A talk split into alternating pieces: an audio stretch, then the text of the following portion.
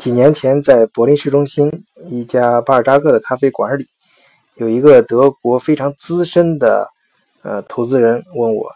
呃，我所在的公司为什么花这么大一笔钱在柏林开创业孵化器？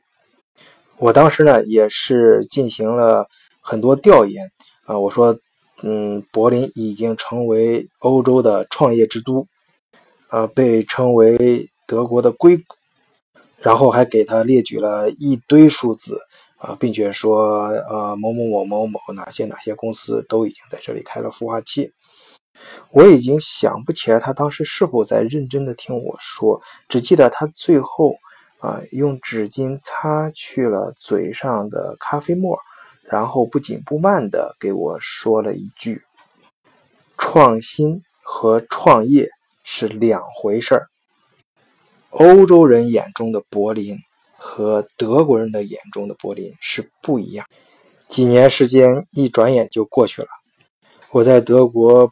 这个创新创业、投资这个圈子里面也算摸爬滚打，经历了不少悲欢离合呀。现在对投资人的那句话才算有了那么一点点的理解。从表面上看，柏林确实是欧洲的创业之都，但如果说到以科技工业立足于世界强国之列的德国，它的创新中心是否是柏林？这个问题有待商榷。换一个视角，也许世界大不一样。以德国视角，晚醉为评说天下事。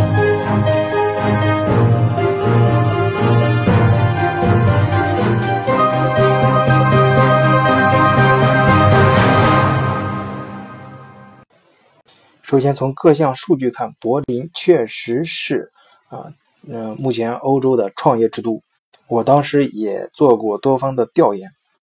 呃，至少在柏林能数得上号的啊，就是大家还觉得还可以的这样的孵化器就有二十多家，而且涵盖的领域也非常广泛。比如你像文化产业方面，Alex Spring 的呃 Plug and Play，在制药科技方面有这个 c o l a b o 它是拜耳制药的。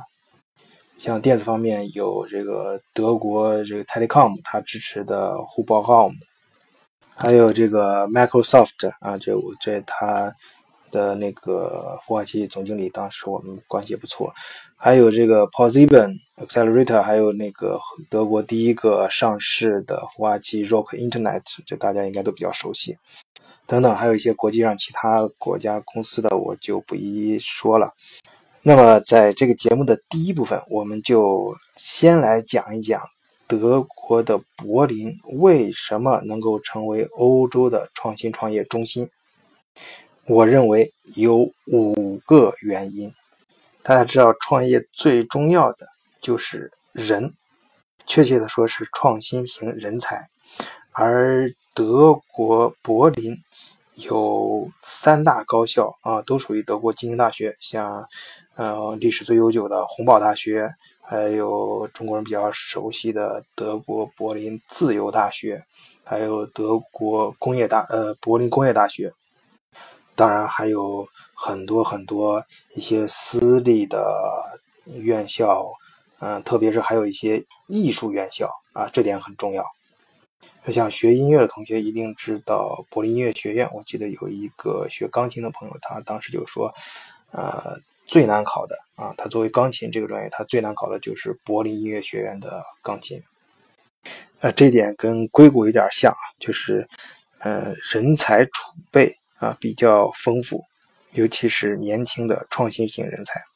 因为这些大学不仅是有学生，还有年轻的教师和博士后，以及呃这种嗯和他们结合在一起的各种各样的研究所啊，几乎。国家级的研究所在柏林应该至少都会有分所，有很多甚至是研究中心都在这里。第二点就是资本，啊，有一个呃非常嗯不准确但是非常可信的说法，就是到德国的资本有百分，就是到德国的外来资本啊，有嗯百分之五十，第一站都是在柏林，然后在半年到一年以后才逐渐呃分散到德国其他地方。呃，请听众们注意啊，这里说的是外来资本，因为德国本地资本非常强势啊。你像在德国，嗯嗯，博呃其他城市，比如说汉堡跟呃慕尼黑。他们肯定比柏林更有钱啊，但是当地的这些大的家族和企业，他们拥有的资本都属于本地强势资本，而本地强势资本其实不太适合啊这些初级的创新创业，因为他们的投资都是有明确的方向和目标的。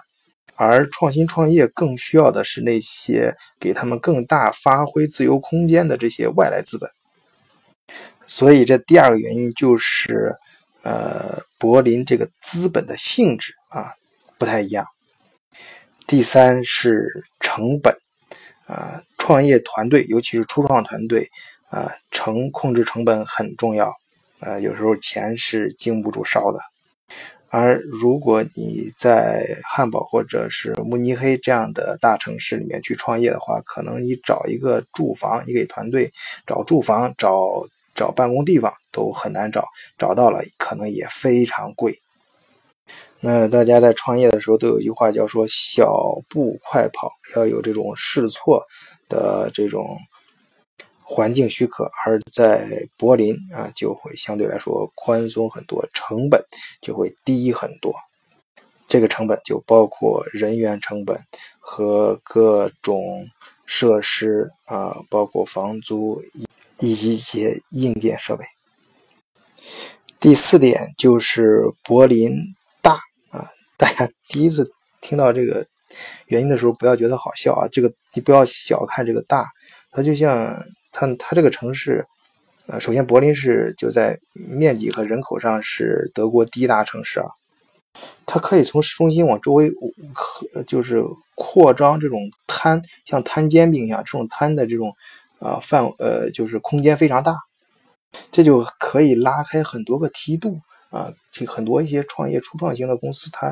啊需要找它适合它的土壤，在柏林呢，它总可以在某些段位上找到适合它自己发展的地方。